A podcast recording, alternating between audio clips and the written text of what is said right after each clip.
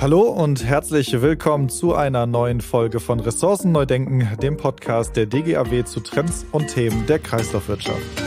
Mein Name ist Wafi Müller und in dieser Folge werfen wir mal einen kritischen Blick auf das Thema Mülltrennung und beschäftigen uns mit der Frage, welchen ökologischen Nutzen und potenziale Trennung und Recycling von Verpackungen, korrekt durchgeführt natürlich, eigentlich haben. Dazu bin ich nicht alleine, sondern habe zwei Gäste im Podcast, die mir per Internet zugeschaltet sind. Das sind einmal der Herr Georg Krieger und der Herr Axel Subklev, die ich beide kurz vorstellen möchte. Herr Georg Krieger machte seinen Diplom-Ingenieur an der FH Münster mit der Fachrichtung Wasser- und Abfallwirtschaft und arbeitete nach seinem Studium bei der Entsorgung Dortmund GmbH.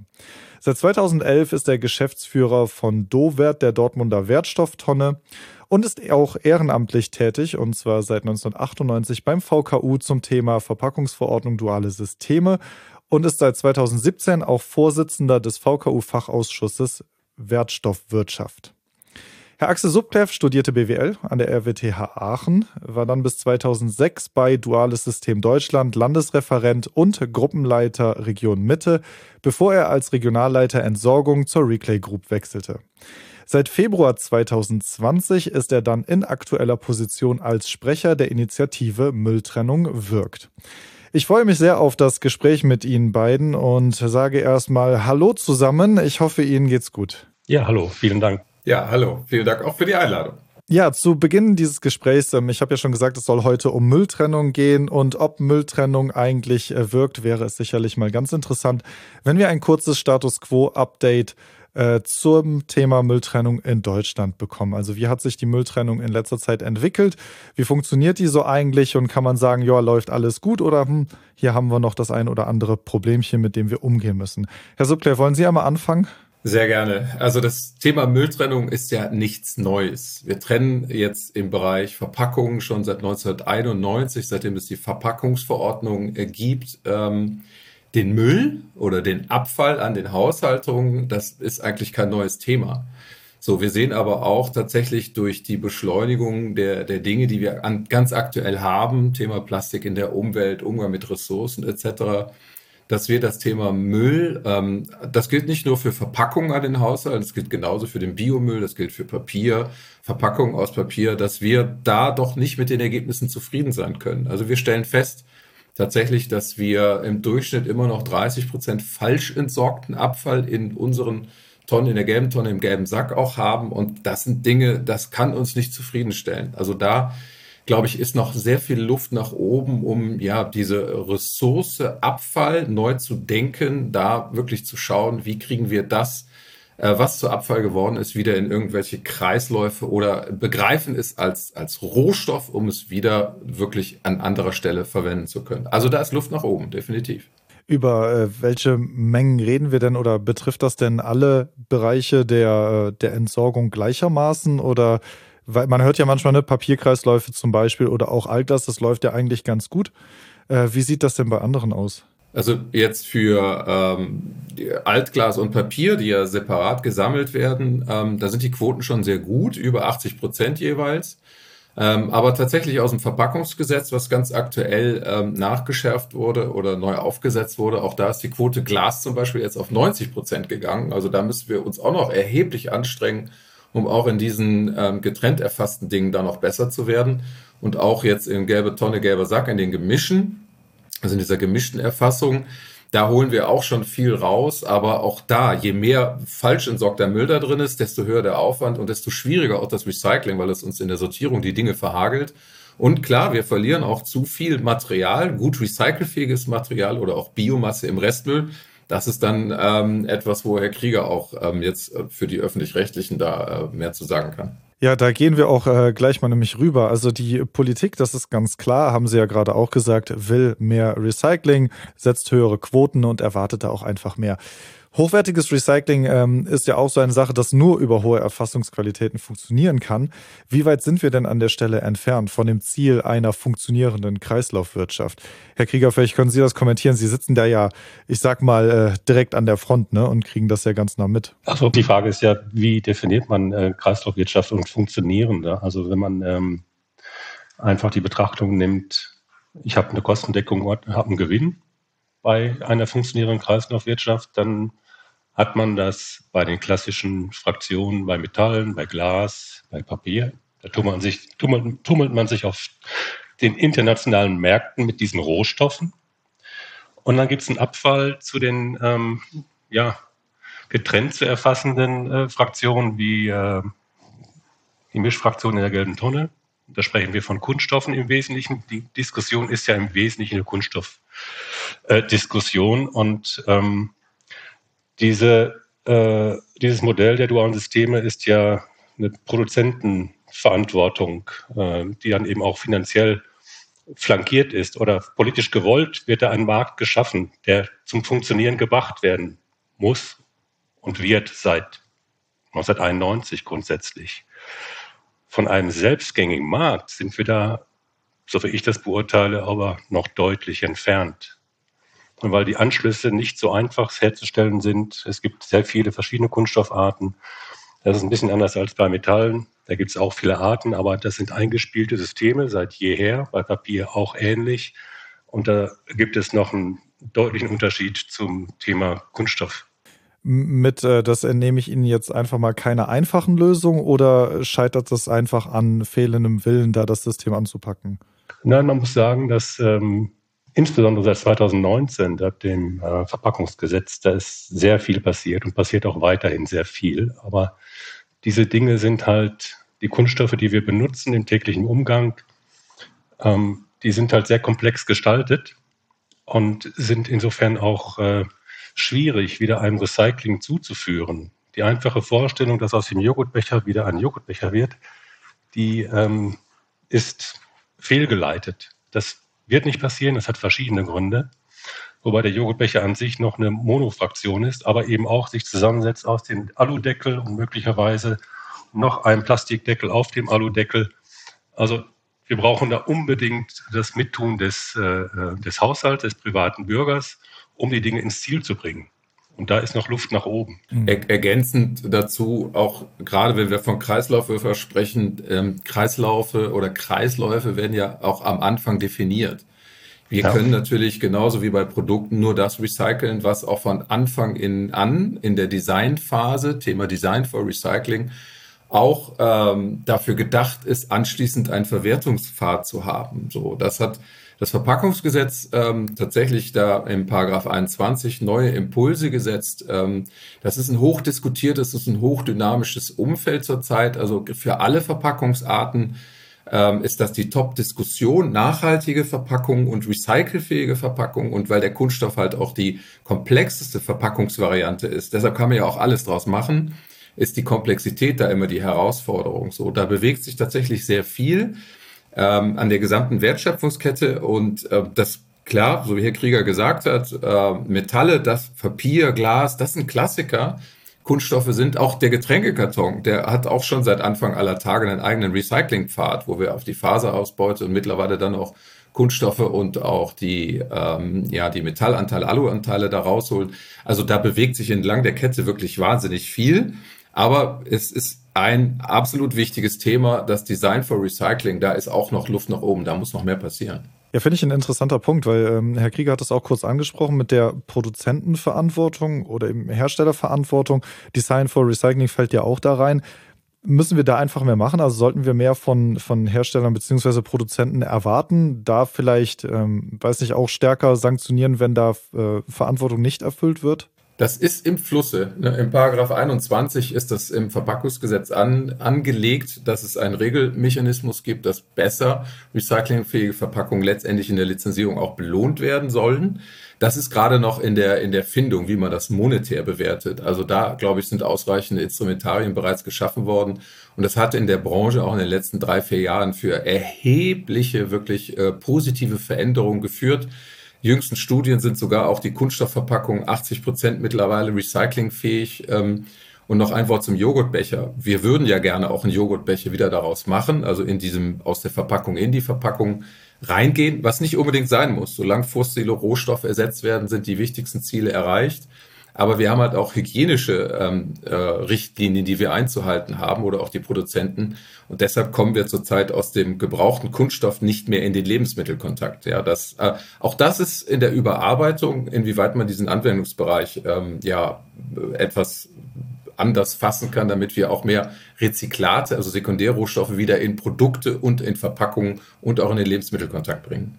Ja, finde ich ein interessanter Punkt. Vielleicht können wir da ähm, ganz kurz bleiben. Vielleicht können Sie da noch was ähm, drüber erzählen. Das betrifft ja wahrscheinlich nicht nur den Lebensmittelbereich, sondern auch vielleicht Medizin oder alles, wo es mit, mit Menschen in Kontakt kommt und dadurch besonders geprüft sein sollte. Ist das so?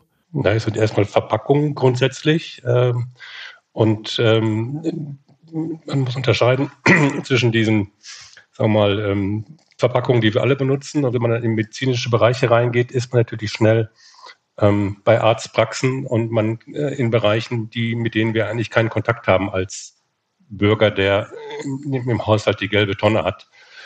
Und da gelten dann, je nachdem, wie die Artikel benutzt werden, ähm, auch besondere Konditionen. Wenn man zum Beispiel denkt an Infusionsschläuche, ja, dann sind sie grundsätzlich aus Kunststoff. Das ist nicht die Frage, aber es hat ja natürlich diesen hygienischen Aspekt. Die werden irgendwie in den Körper eingebracht, über eine Nadel oder was auch immer. Und dann ist das eben medizinischer Abfall, der entsprechend zu entsorgen ist und kein Verpackungsabfall äh, oder ein Abfall äh, Kunststoff, der über die äh, ähm, ähm, kommunale Wirtschaft zu entsorgen ist.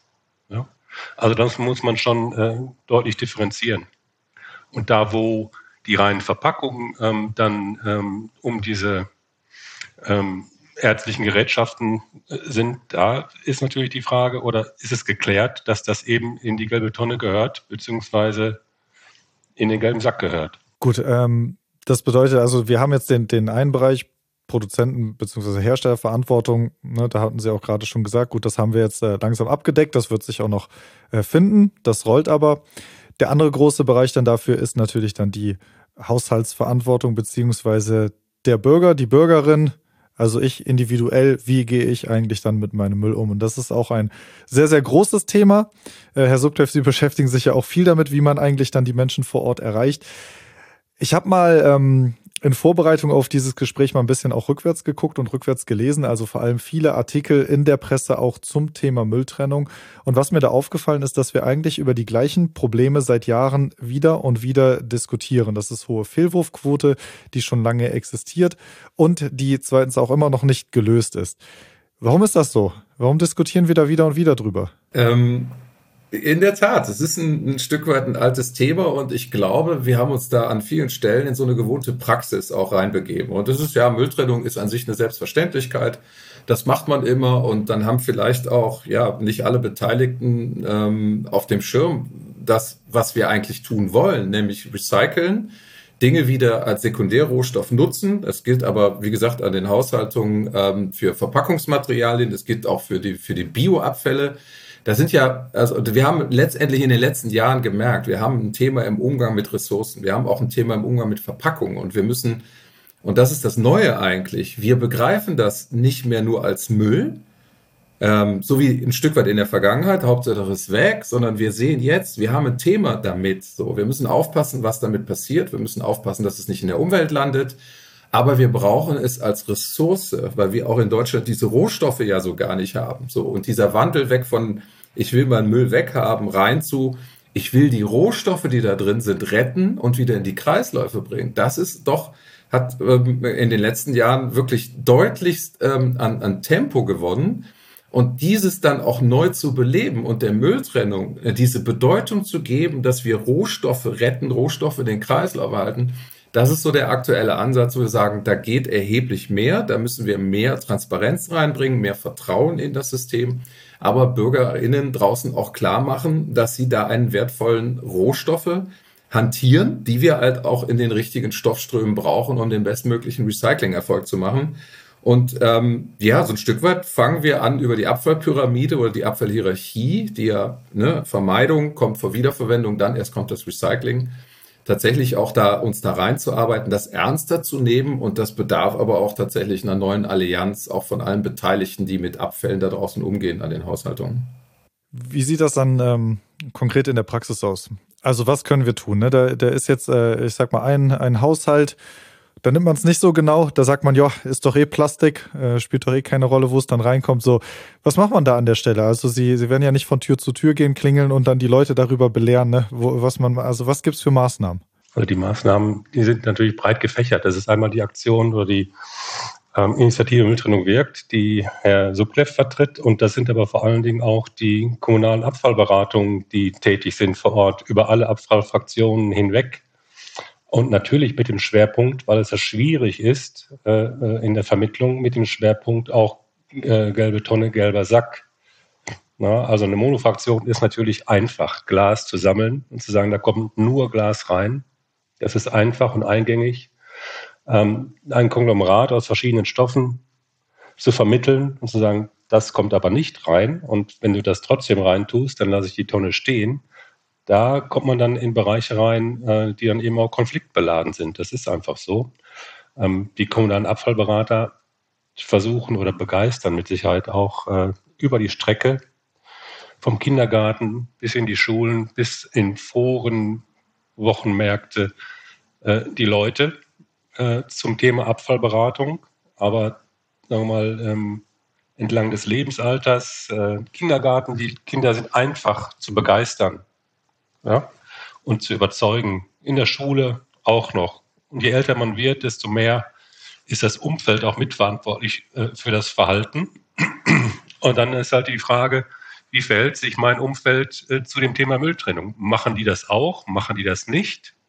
Und dann sind wir bei dieser Aufteilung, die wir hm, eben aus den, den Analysen kennen und die wir auch äh, ja, sofort eingängig sind, da wo Anonymität äh, stattfindet, ähm, ist die Verlockung groß, sich eben nicht dieser Abvertrennung äh, in der notwendigen Form äh, zu widmen, sondern da hat man, das hat ja jeder, diesen Ich will das loswerden Impuls, dem man dann möglicherweise nachgibt. Und das eben ist ähm, ja auch verortet äh, über alle Bevölkerungsschichten hinweg. Also auch der Eigenheimer, wenn er sich unbeobachtet fühlt, der ähm, macht dann eine sogenannte Schmierstelle im Wald oder gibt auch nur seinen Bioabfall, weil er denkt, es ist eh Bioabfall an den Waldrand.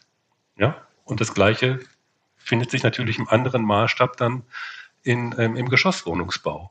Wobei auch, auch ergänzend jetzt auch das Thema Glas, ähm, ja, diese, äh, die Papiersammlung, auch die Glassammlung, die sind deutlich etablierter und auch von der, von der Akzeptanz mit Reinheiten sind sie deutlich besser, aber wir gehen ja permanent weiter. Wir wollen ja permanent weiter mehr an, an Material. Ähm, wie gesagt, ich habe es eben erwähnt, die Glasquote ist nach oben gegangen. Wir haben Glas als Bringsystem und wir verlieren auch bei einem recht gut funktionierenden Recycling. Ähm, wir wollen auch die letzten, ja, das letzte Gramm im Prinzip auch noch haben, müssen uns da natürlich auch echt auf die Hinterbeine stellen, auch gemeinsam ähm, wir verlieren noch gut äh, über vier Kilogramm pro Einwohner und Jahr im Restmüll.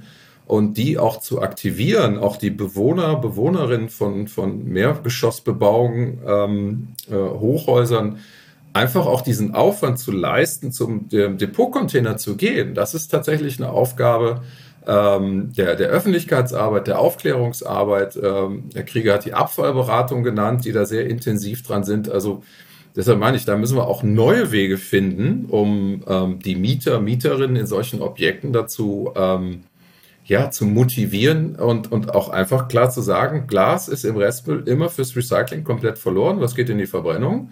Und das ist eine verdammt schlechte Idee. Also man muss das wissen, die Transparenz aufklären und klar, man muss da permanent dran sein. Und wir, wir sehen das auch, auch bei Biosammlungen, auch bei gelbe Sack, Wertstofftonnensammlungen, sobald man auch in der Kommunikation wieder nachlässt, ja, geht die, geht die Qualitäten neigen dazu, dann wieder schlechter zu werden. Also man muss, es ist ein permanentes Thema, was wir permanent in der Öffentlichkeitsarbeit wirklich verankern müssen. Und das auch mit allen Playern, die an den Haushaltungen da aktiv sind in der Abfallwirtschaft, ähm, auch gemeinsam, wie gesagt, äh, da viel mehr noch äh, zu machen. Ja, finde ich ein interessantes Thema. Also Sie haben gerade auch ähm, Mieterinnen und Mieter angesprochen und ähm, wenn man sich das mal anschaut, dann haben wir gerade in Großstädten, die ja vor allem anonymer sind als kleinere Dörfer, hohe Fehlwurfquoten. Und wie erreicht man denn an der Stelle oder bildet dann eben auch die Menschen weiter in vor allem dicht bebauten Siedlungen? Also Herr Krieger, haben Sie da Erfahrungen aus, aus Dortmund vielleicht äh, sammeln können? grundsätzlich fängt man natürlich in jeder Kommune, Großstadt oder, oder kleinere Stadt äh, mit dem Thema Abfallberatung an äh, und versucht Leute zu begeistern für das Thema oder ja, sagen wir mal, zu, zu begeistern. Und wesentlich äh, für das Verhalten der Bürger ist natürlich so eine örtliche Satzung, indem ich halt die Leute, die ordnungsgemäß ähm, trennen, äh, finanziell belohne. Ja, also der Restmaßstab für die graue Tonne, wenn ich nur eine graue Tonne benutze, ist, sagen wir mal, 30 Liter und entsprechend äh, finanziell dann äh, bewährt. Und wenn ich erkläre, ich nehme an der Abfalltrennung teil und führe Papier und Glas und äh, gelbe äh, Verpackungsmaterialien und auch Bioabfall je nach Satzung und Örtlichkeit einer getrennten Erfassung zu, dann bekomme ich halt äh, Vergünstigung. Das heißt, mein Gebührenbescheid wird günstiger am Ende des Jahres oder am Anfang des Jahres fürs laufende Jahr. Von 30 auf, sagen wir mal, 20 Liter. Ich spare also erheblich ein. Das betrifft aber direkt, mittelbar oder direkt erstmal nur denjenigen, der äh, Grundstückseigentümer ist. Denn so ist äh, eine Satzung veranlagt. Wenn ich also im Eigenheimbereich bin und mich ähm, entsprechend verhalte, belohne ich mich selbst als Wohnungswirtschaftsunternehmen, beanspruche ich es auch für mich zunächst. Also die Mieter, die ich habe, verhalten sich genauso, ähm, bekommen das dann auch, diesen, diesen Nachlass. Und dann stellen wir fest, naja, so ganz machen die das nicht. Ähm, die Mieter und von mir aus auch in dem Beispiel der Eigenheimer. Dann gehen wir hin und lassen fehlbefüllte Behälter stehen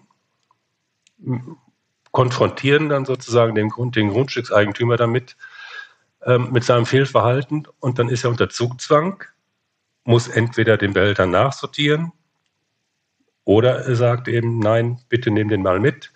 Ich möchte gerne diesen Behälter auch als Restmüllbehälter abgefahren haben, kostenpflichtig dann. So, das macht man als Eigenheimer wahrscheinlich genau einmal, weil es dann Geld kostet, was man direkt bezahlt aus eigener Tasche. Bei der Wohnungswirtschaft ist das dann die Nebenkostenumlage, die dann eben genauso anonym ist wie diese Wohnungseinheit mit 50 Mietwohnungen, sagen wir mal, und deutlich mehr Personen, die dann in dem Haus wohnen und verantwortlich sind für die Qualitäten. Und dann ist wieder das Thema Anonymität. Ich gehe im Dunklen runter, guten Gewissens will ich meinen Abfall entsorgen und stelle fest, oh, der graue Behälter ist voll. Ich habe aber keine Lust mehr, weil ich eh nur 60 Quadratmeter habe, den Sack wieder mit nach oben zu nehmen, in die Wohnung zu stellen, sondern guck mal rechts und links und entsorgt ihn dann in der gelben Tonne oder in der Papiertonne oder stell einfach daneben.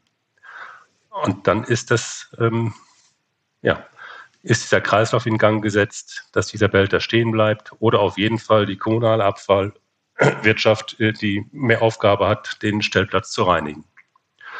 Er selber ist aber ursächlich gar nicht betroffen, sondern die Mietergemeinschaft ist zeitverzögert dann betroffen, weil die Wohnungswirtschaft sagt, pass mal auf, in der Hausnummer 15 gab es so und so viel Sonderlehrung, die legen wir um. Insofern steigen die Nebengebühren ähm, im nächsten Jahr um zwei Euro pro Wohneinheit.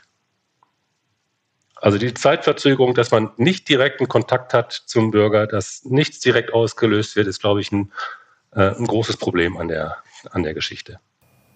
Das ist auch, das kann man ganz klar sagen. Das ist, glaube ich, auch ein Thema, das haben wir noch nicht so richtig gelöst, wie wir diese, diese, diese Hausgemeinschaft wirklich gut erreichen, auch zu einer Gemeinschaft zusammenschweißen, was die Qualitäten in der Mülltrennung angeht. Das ist definitiv so.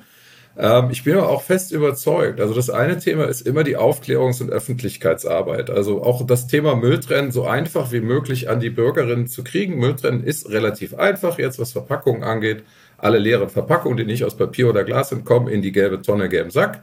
Jetzt im Beispiel Dortmund, das ist eine Wertstofftonne, ist es noch einfacher. Da kommt halt alles an Verpackungen, was nicht aus Papier oder Glas ist und Gebrauchsgegenstände aus Kunststoff und Metall, kommen da rein. So, das müssen wir denen permanent natürlich dass die Informationen so liefern, dass es verarbeitet wird, dass es ankommt. Das ist so eine Herausforderung. Da glaube ich aber auch, dass das auch gerade mit der Wohnungswirtschaft gemeinsam, ne, diese Kommunikation gemeinsam zu leisten, permanent auch da dran zu bleiben, ob das jetzt, ob das Postwurfsendungen sind, ob das äh, in jedem Hausflur wirklich hängt, wie die Mülltrennung zu funktionieren hat. Das ist also die eine Ebene. Auch unser Job mit Initiative Mülltrennung wirkt, ist diese, diese Transparenz, das Vertrauen zu schaffen. Die haben eines der besten Recycling-Systeme der Welt für Verpackungen. Wir reden das immer wieder so ein bisschen, bisschen kaputt. Also das davon zu überzeugen. Und parallel, das, was Georg Krieger auch sagt, das Operative muss halt auch funktionieren.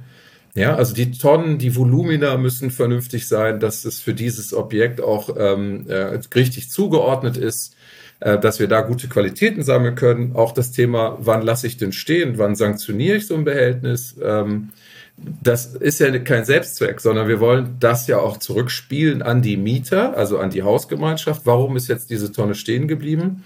Und das nur über die Kosten, ja, das kann man erklären, ähm, aber das ist gar nicht so einfach, da die Mieter zu erreichen. So, und die Wohnungswirtschaft auch nochmal da, damit reinzunehmen, zu, zu Kooperationen zu bringen, auch dass Standplätze einfach gut aussehen, ja, dass sie als äh, auch so wahrgenommen werden. Es geht ja nicht um Müll und einfach alles weg, sondern ne, die sehen gut aus, die sind permanent auch gesäubert, auch die Volumina passen dazu. So.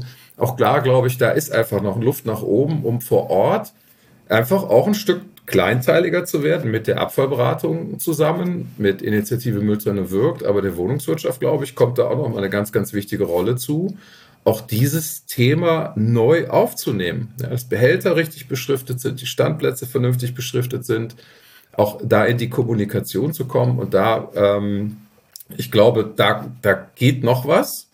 Ähm, und da sind wir auch gerade dabei, mit der Wohnungswirtschaft da gemeinsam nochmal neue Impulse zu setzen. Hm. Ich glaube, es ist, ähm, wir sind momentan an so einem, in so einem Übergang. Wir haben in den letzten 30 Jahren immer von Abfallwirtschaft und Entsorgung gesprochen. Und jetzt mehren sich hier die Konzepte auch um, wo es um ähm, Zero Waste geht. Und ähm, wir müssen einfach den ja, ich strapaziere den Begriff mal, so ein Change of Mind hinbekommen, zu sagen, wir müssen die Leute dafür begeistern, äh, dass sie uns unsere, äh, die Wertstoffe zurückgeben, damit wir eben diese Kreislaufwirtschaft tatsächlich auch betreiben können. Ja, die müssen die Aufgabenstellung insgesamt muss verstanden werden. Und die äh, äh, Wohnungswirtschaft wie auch die Kommune, denen ist das alles klar. Es geht jetzt darum, äh, wie das so schön heißt, in den Kopf der, des Bürgers hineinzukommen und das zu verankern und zu sagen, das ist jetzt wichtig. Damit müssen wir jetzt anfangen, dass du vernünftig alles Glas, was du hast, zum Depotcontainer bringst. Und dann wird man darüber sprechen müssen, möglicherweise, dass der Depotcontainer günstiger, günstigenfalls 200 Meter mehr nach links kommt oder woanders platziert wird, damit eben die Attraktivität höher ist äh, gesteigert wird. Und das zieht sich durch alle Abfallfraktionen durch, dieses Thema.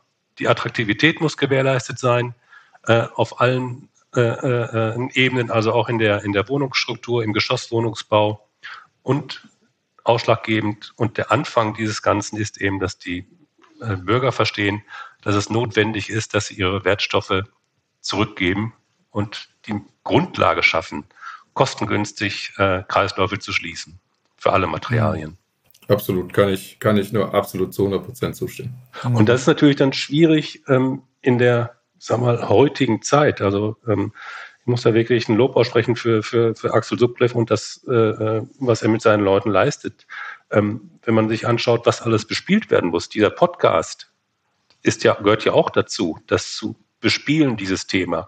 Es ist ja nicht so wie 1995, ich mache zwar ein, zwei Anzeigen in der örtlichen Zeitung, da gab es wahrscheinlich noch drei Stück.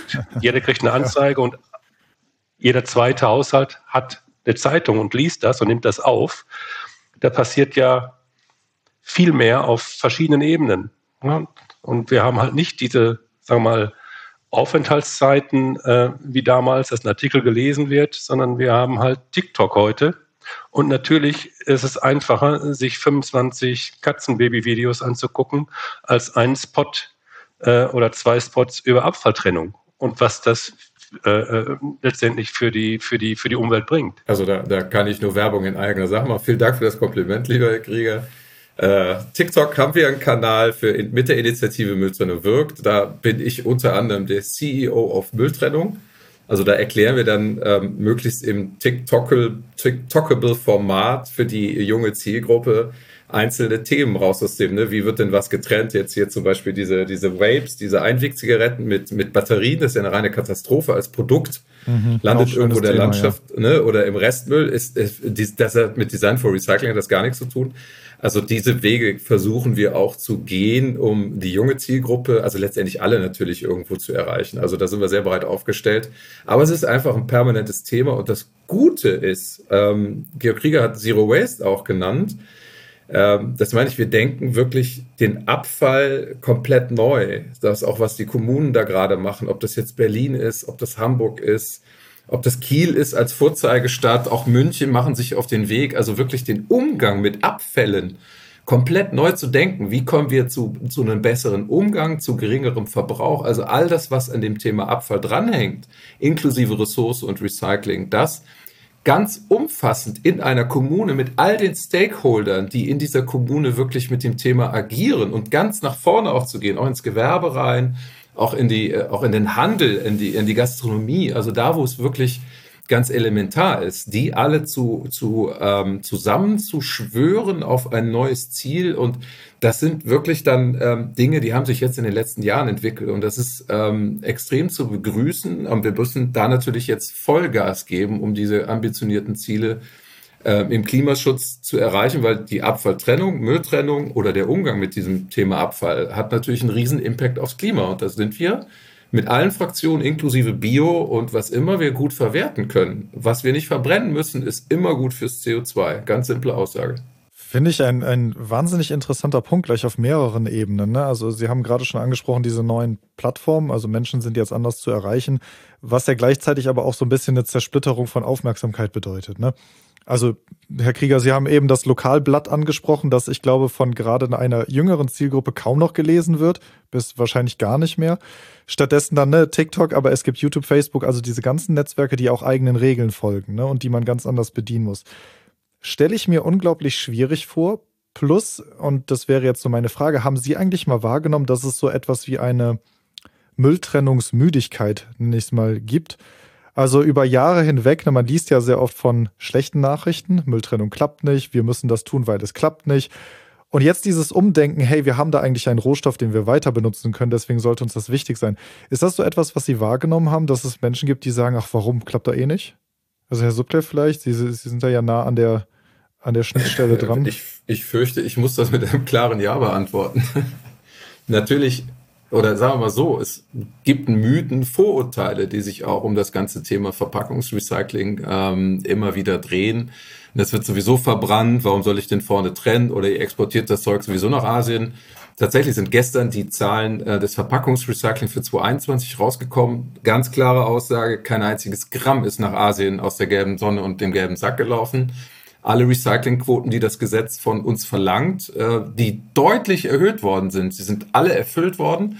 Das ist kein Grund, sich auf die Schulter zu klopfen, sondern das ist einfach auch weiterer Ansporn. So, aber das auch zu transportieren, dass Recycling vom Mitmachen lebt, auch Mülltrennen, die Grundvoraussetzung ist. Es gibt in vielen Bereichen Luft nach oben, aber Mülltrennung über alle Fraktionen im Haushalt, inklusive Bio, ist die Grundvoraussetzung für hochwertiges stoffliches Recycling, für die Schließung der Kreisläufe. Das, das, also diese Wahrheit werden wir äh, niemals ändern. So. Und da gibt's einfach viel, viel Gas zu geben. Ähm, und das, glaube ich, wird Georg Krieger auch bestätigen. Mhm. Ja, ähm, im Endeffekt denke ich, dass ähm, solche Plattformen oder die, speziell die Initiative Mülltrennung wirkt, ähm, deutlich mehr an Ausstattung braucht, an finanzieller Ausstattung. Es ist ein Bildungsthema.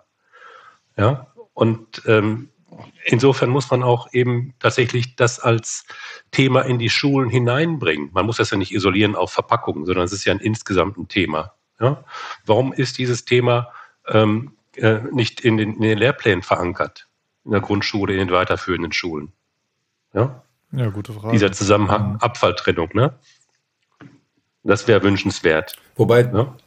ja, die also ein Stück weit ist das, das Thema angedockt über, über Klimaschutz und diverse andere Dinge, aber tatsächlich auch, da sind die kommunalen Abfallberater extrem stark, weil sie einen sehr guten Draht in die Bildung haben, aber das, dann wird es auch echt aufwendig, kleinteilig, aber äh, tatsächlich so mit der Ausstattung, auch, auch die kommunale Abfallberatung, da äh, wir brauchen im Prinzip mehr Leute, um mehr Wissen zu transportieren, um sehr, sehr früh auch anzusetzen, um den Umgang mit Abfall auch zu einer echt intrinsischen Handlung gerade für die Kleinsten zu machen, damit die wissen, wenn ich etwas wegwerfe oder wenn ich ein Spiel habe, was ich gar nicht mehr brauche, oder wenn ich da rausgewachsen bin, dann gebe ich das irgendwie weiter, weil irgendjemand anders kann das gut gebrauchen. Das muss zu einer komplett logischen Handlung werden.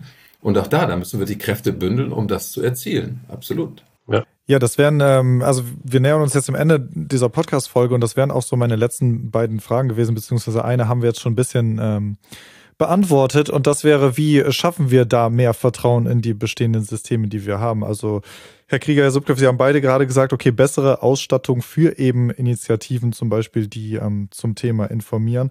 Wäre es dann eine Möglichkeit oder kann man so etwas fordern, Lehrpläne dahingehend zu verändern, dass das Thema stärker zum Beispiel schon in Grundschulen repräsentiert wird? Wäre das eine Möglichkeit oder würden Sie sagen, nee, wir fangen oben an, in anderen Bevölkerungsstrukturen? Was können wir tun? Es gibt ja für mich kein Oben und kein Unten, sondern das muss alles gleichermaßen bespielt werden. Und wenn man in den Kindergärten anfängt und die, die äh, Kollegen sagen, äh, wie einfach es ist, die, gerade die Kindergärtenkinder zu begeistern, zum Beispiel für den Bioabfall, für so einen wuselnden Haufen Kompost, wo dann ganz viele Kleinstlebewesen drin sind, das einfach zu verstehen und zum ersten Mal in Kontakt damit zu kommen. Ähm, das ist äh, ähm, halt der, der Anfang und alles weitere muss sich dann, muss, muss daran anknüpfen. Bis hin dahin, wo wir gerade gesprochen haben über von diesen Lokalblättern. Die sind mittlerweile ja mehr Träger für Werbung als tatsächlich informative Zeitschriften noch für irgendwelche Lokalnachrichten. Und da sieht man ja, was sich äh, die großen ähm, äh, Einzelhändler von Werbung, von dieser Form von Werbung tatsächlich versprechen. Jeden, mindestens einmal die Woche, kriege ich einen ein, ein, äh, ein Werbeflyer von, ich nenne sie Lidl, Aldi, Netto und so weiter. Sind alle in diesem Lokalblatt, ähm, das Lokalblatt bildet die Klammer für diese Werbeträger. Und insofern tun die das ja, weil sich davon Umsätze versprechen, Profit versprechen. Und in der gleichen Art und Weise kann man eben auch äh, andere Themen bespielen. Man muss es einfach nur tun und muss Geld in die Hand nehmen und die Aufmerksamkeit der Leute äh, im Positiven äh, auf sich lenken. Und es ist eine, mal, eine Binsenweisheit, dass natürlich ähm, Nachrichten die Dinge kritisch betrachten, ähm, deutlich äh, äh, mehr Aufmerksamkeit erreichen als eben die Nachricht, die Firma, nennen wir sie ruhig, März äh, schließt Kreisläufe bei ihren Verpackungen für, äh, was machen die noch? Reinigungsmittel. Ja? Frosch ist da so ein Beispiel. Ja? Das holt äh, holt aber diesen, diesen, diesen Abstand zu äh, negativen oder kritischen Berichterstattungen, wo dann auch mal Sachen durcheinander äh, äh gewürfelt werden. Axel Subkles sagte gerade, ähm, ähm, äh, aus der gelben Tonne ist nichts nach Asien gegangen. Ne, Berichte sagen dann, vereinnahmen das dann und verschleiern, das verschleiern ist der falsche Ausdruck, aber dann wird das nicht so deutlich gemacht, sondern man ist eigentlich eher hinterher zu sagen, guck mal, das funktioniert eben nicht das, ne, da bist du nicht sauber und erzählt uns da ähm, die Unwahrheit. Und das führt dann eben zu einer äh, Bequemlichkeit oder zu einem Zurücklehnen der Leute, die dann eben sagen, ja, funktioniert ja eh nicht. Hast du den Bericht gesehen oder gelesen? Wisse, da muss ich jetzt auch mir keine Gedanken machen, wenn ich den grauen Sack in den gelben Behälter äh, gebe, wenn das Wetter eh schlecht ist und es dunkel ist. Also es sind relativ einfache Zusammenhänge, meine ich. Ja. ja, das ist, ähm, unter, also ist definitiv so, dass die Berichterstattung da nicht immer hilfreich ist, je nachdem, ähm, in welchem Kontext das ähm, äh, gesetzt wird. Und ich hatte es eben gesagt, wir haben mit der gelben Tonne, dem gelben Sack und mit dem Recycling-System für Verpackungen, aber natürlich auch für das, was in der Biotonne passiert, ähm, wir haben die Infrastrukturen, all das aufzunehmen, bestmöglich zu verarbeiten. Und das funktioniert. Wir sind ein hochüberwachter Verpa also Abfallstrom oder Verpackungsstrom. Das ist alles komplett transparent. Das kann man bei uns auf der Webseite mülltrennung-wirk.de alles nachlesen, auch auf den Seiten der zentralen Stelle der Behörde darüber. Die Zahlen sind absolut transparent. Also, ähm, aber es ist dann immer auch ein Bärendienst, wenn die Berichterstattung das in den falschen Kontext und das Vertrauen in das System ähm, ist die Grundvoraussetzung für die Bereitschaft der Menschen da draußen, ihren Müll auch zu trennen. Und diesen Beitrag, das wollen wir natürlich mit der Initiative machen, mit den AbfallberaterInnen vor Ort, das auch verstärken. Und da ist das Hauptstichwort, ähm, ist die Kooperation. Wir haben aus dem Verpackungsgesetz tatsächlich wahnsinnig viele gute Impulse, dass an der gesamten Wertschöpfungskette von Verpackungen also bei dem, bei dem Designer, bei dem Hersteller, auch die Handelshäuser sind da wahnsinnig hinterher, bessere Lösungen zu finden. Wir mit der Initiative Mülltrennung wirkt, die Operativen, die ÖRIS, ähm, auch mit der Abfallberatung, auch natürlich mit der Dienstleistung, auch die Abstimmung für die Entsorger, Sortiertechnologien ist ein permanentes Thema, was weiterentwickelt wird. Aufbereitung, Verwertungstechnologien für die Dinge, für die wir heute noch keine Lösung haben. Da wird wirklich unter, unter hohem Einsatz geforscht. Also die Transformation ist in vollem Gange gewisse Dinge brauchen, ich sage mal vorsichtig, leider ein bisschen Zeit, weil auch viele Investitionen dranhängen und es sind komplexe Zusammenhänge, Verpackungen Richtung Recyclingfähigkeit zu optimieren. So. Und ich glaube aber auch diese Kooperation in der Wertschöpfungskette, äh, das ist wahnsinnig wichtig. Und auch das, was ich wahrnehme jetzt auch bei der Wohnungswirtschaft mit den öffentlich-rechtlichen zusammen, so Quartiersmanagement, also sich wirklich in die Quartiere reinzubegeben und individuellere Lösungen zu finden, je nachdem, wie, wie Bildung ist, wie die Einwohnerschaft ist. Also da auch wirklich sich vor Ort ähm, ähm, an die Bedürfnisse anzupassen oder so, das ist, glaube ich, ein Stück weit auch ein, ein Change, den wir gerade sehen, der sich da weiterentwickelt. Aber klar, der muss mit Ressourcen auch ausgestattet werden und es ist ein wahnsinnig breites Feld und es ist, bleibt auch die Wahrheit, der Abfall, der nicht entsteht, ist immer noch der beste. So und dem müssen wir uns natürlich auch ein bisschen äh, beugen und darauf immer wieder hinweisen. Wir haben Umgang im Thema mit Ressourcen. Da geht, dazu gelten auch die Verpackungen. Und wenn ich die Verpackung schon nicht vermeiden kann, dann muss sie unbedingt richtig getrennt werden. Und da sitzen wir auch wirklich alle im gleichen Boot. Wir haben alle die gleiche Herausforderung.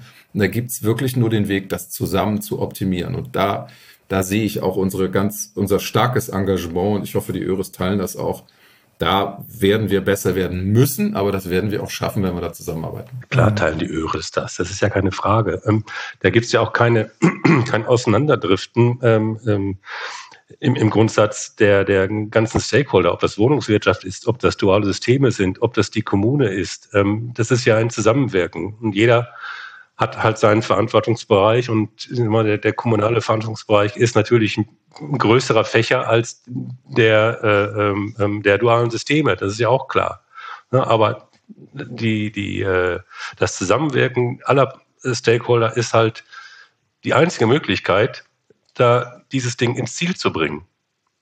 Ja, aber da gibt es auch überhaupt keinen Widerspruch. Wir hatten gerade im letzten, letztes Jahr war das, glaube ich, Gespräche mit verschiedenen großen Wohnungsunternehmen äh, und ähm, die sehen das Thema auch und die suchen halt auch oder wären dankbar, wenn die kommunale Abfallwirtschaft oder Axel Zupkleff sagen würde, pass mal auf, ich sag dir, wie das geht. Das ist eine ganz einfache konditionale Beziehung. Da musst du dann nur A, A setzen und dann läuft das. Und das ist eben nicht. Es ist halt sehr schwierig und komplex und sehr spannend. Ja, aber der äh, Aufruf zur Kooperation, also der, der steht ja und den halte ich auch für ganz, ganz wichtig, ne, dass man sich das auch immer nochmal vergegenwärtigt. Das ist keine unlösbare Aufgabe, die wir hier vor der Brust haben, ne, sondern das ist etwas, was man schaffen kann.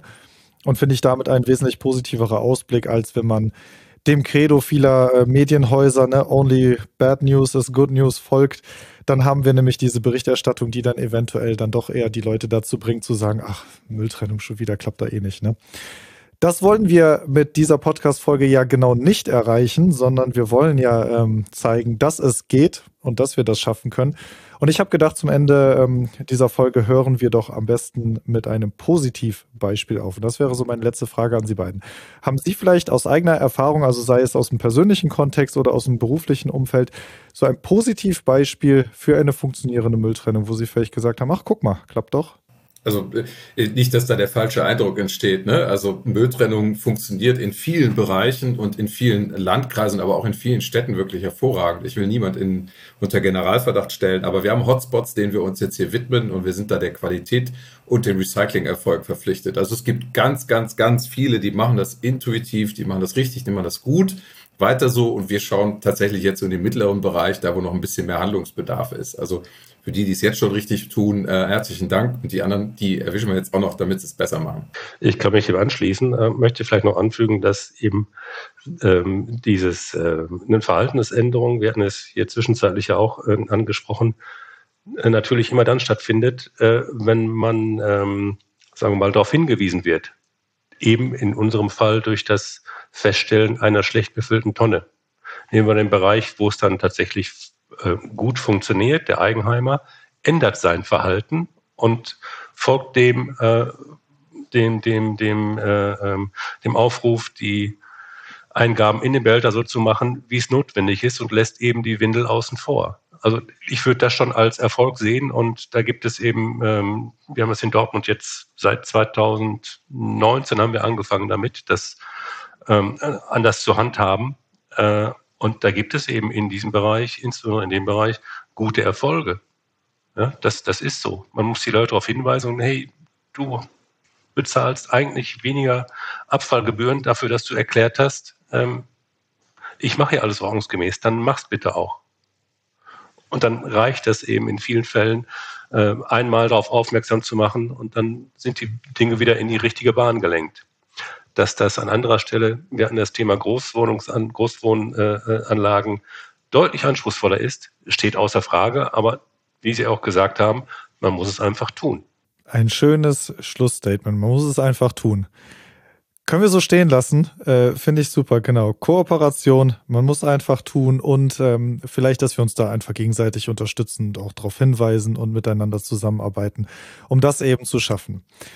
Ja, finde ich super. Spannendes Thema. Ähm, komplexes Thema auch, ne, wenn wir an die ganzen verschiedenen Wohnsituationen und so weiter denken. Kein unlösbares Thema, aber dennoch spannend zu beobachten, wie sich das Ganze weiterentwickeln wird. Ja, ich äh, schaue es mir an, Herr Subkleff, Herr Krieger. Ne? Vielleicht führen wir noch mal ein Gespräch dazu in ein paar Jahren, schauen mal, was wir so erreicht haben und wie das ganze Thema weitergeht. Für heute und für jetzt bedanke ich mich bei Ihnen beiden erstmal ganz, ganz herzlich für Ihre Zeit und die Information, dass Sie zu diesem Gespräch zur Verfügung standen. Vielen Dank. Sehr gerne, ich habe zu danken. Vielen Dank, genauso und alles Gute.